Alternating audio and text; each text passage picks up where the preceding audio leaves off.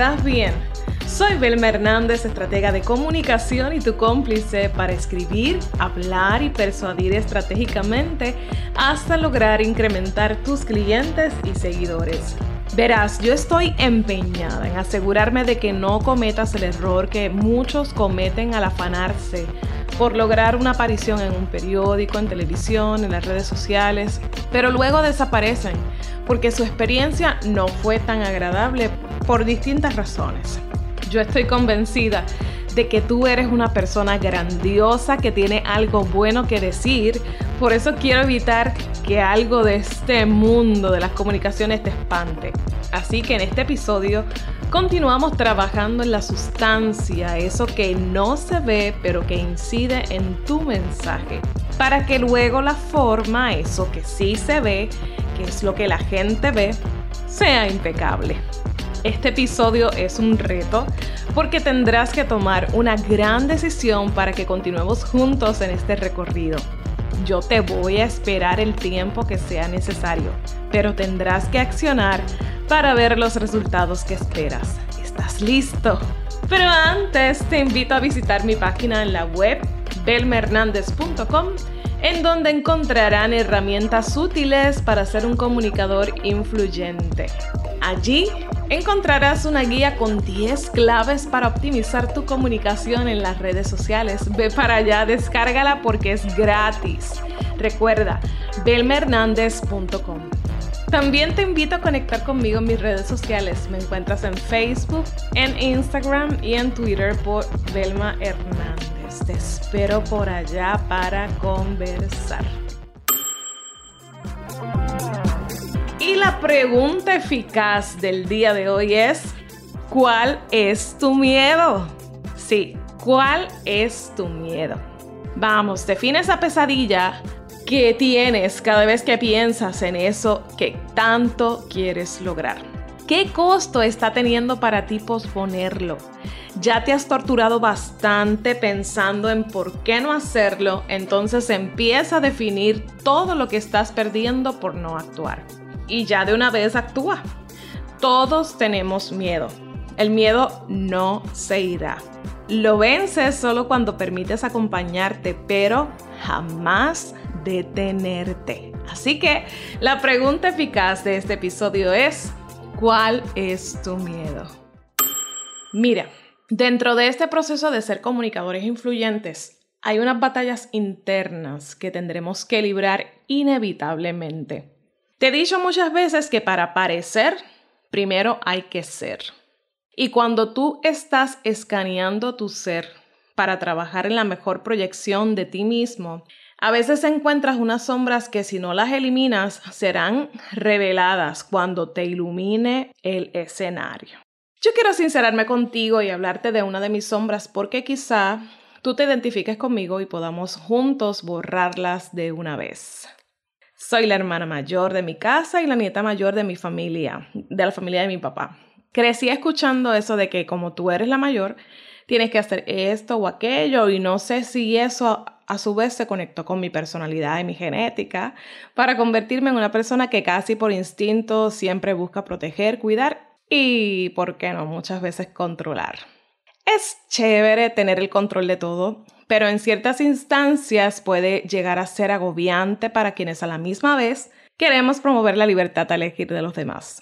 Es más llevadero que todos decidan por lo que tú quieres, pero es torturante cuando las cosas no salen como esperabas. Y te empiezas a sentir responsable de las consecuencias de las decisiones de otros. Eso no es vida para nadie. Y vivir así puede secuestrar tu propia libertad y tu paz. Esa necesidad de sentirte en control también socava tu autoestima y la seguridad con la que te proyectas.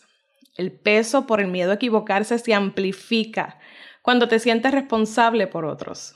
Y es ahí cuando también tu comunicación se afecta. A veces lo que nos limita en el proceso de la comunicación no son los retos que de por sí trae una puesta en escena, sino el miedo a equivocarnos. Escuchando un audiolibro en días recientes choqué con una muralla dentro de mí que me desafiaba de una vez y por todas tomar la decisión de permitirle a las personas que amo equivocarse. Las lágrimas de esas que salen bien adentro hicieron acto de presencia, porque tomar esa decisión cuesta mucho. Es aceptar los errores de otros, aún a riesgo de que las consecuencias de sus errores les dañen a ellos o te lastimen a ti o te afecten a ti. Se necesita mucho valor para comenzar a vivir otorgándole el permiso a otros para equivocarse. Pero el beneficio es tan inmenso que vale la pena asumir el riesgo. ¿En qué te beneficia darles permiso a otros para equivocarse? Pues en que tú también obtendrás permiso para equivocarte. Ajá, cuando liberas a otros de esa presión, te liberas a ti mismo. Y liberas tu mensaje, eso que quieres decir, pero que hasta ahora, por miedo a equivocarte, no habías dicho.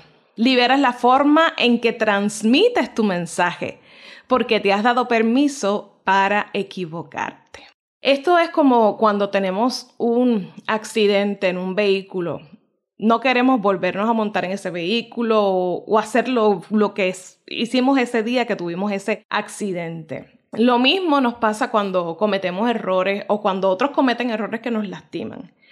Vivimos aterrados de volver a vivir esa experiencia. Pero la realidad es que somos humanos y siempre vamos a cometer errores, siempre vamos a fallar. Y lo que tenemos que procurar hacer es buscar que los errores nos fortalezcan, nos hagan mejores personas. No podemos permitir que las memorias de nuestros errores nos impidan emprender nuevos proyectos. Por aquello que me pasó, por aquello que me hicieron, hoy quizás estamos limitados, estamos restringiendo nuestras capacidades y nuestras habilidades para emprender nuevas cosas. Así que no podemos permitirlo. Y una manera para sobreponernos a nuestros propios errores es darle autorización a otros para cometer errores. Haz una lista de las personas más importantes en tu vida. Envíales un mensaje de texto o llámales para decirles, te doy permiso para equivocarte. Ese es el reto que te lanzo hoy. Vas a hacer una lista de las personas más importantes de tu vida y te vas a comunicar con ellos y le vas a decir que les das permiso para equivocarse. Quién sabe, y liberes a una estrella, un artista, un extraordinario profesional que ha tenido secuestradas sus aspiraciones por miedo a equivocarse. Piensa un poco, cuando esa persona que amas se equivoque, ¿Quieres que se esconda de ti o que te busque a ti? Entonces usemos nuestros miedos para alcanzar la excelencia. Usemos nuestros errores para alcanzar la excelencia. Vamos, atrévete a comunicar con excelencia. Oye, te damos permiso para equivocarte en el proceso. Estoy tan feliz de que te hayas quedado hasta el final de este episodio. Créeme que valoro mucho tu tiempo y tu atención.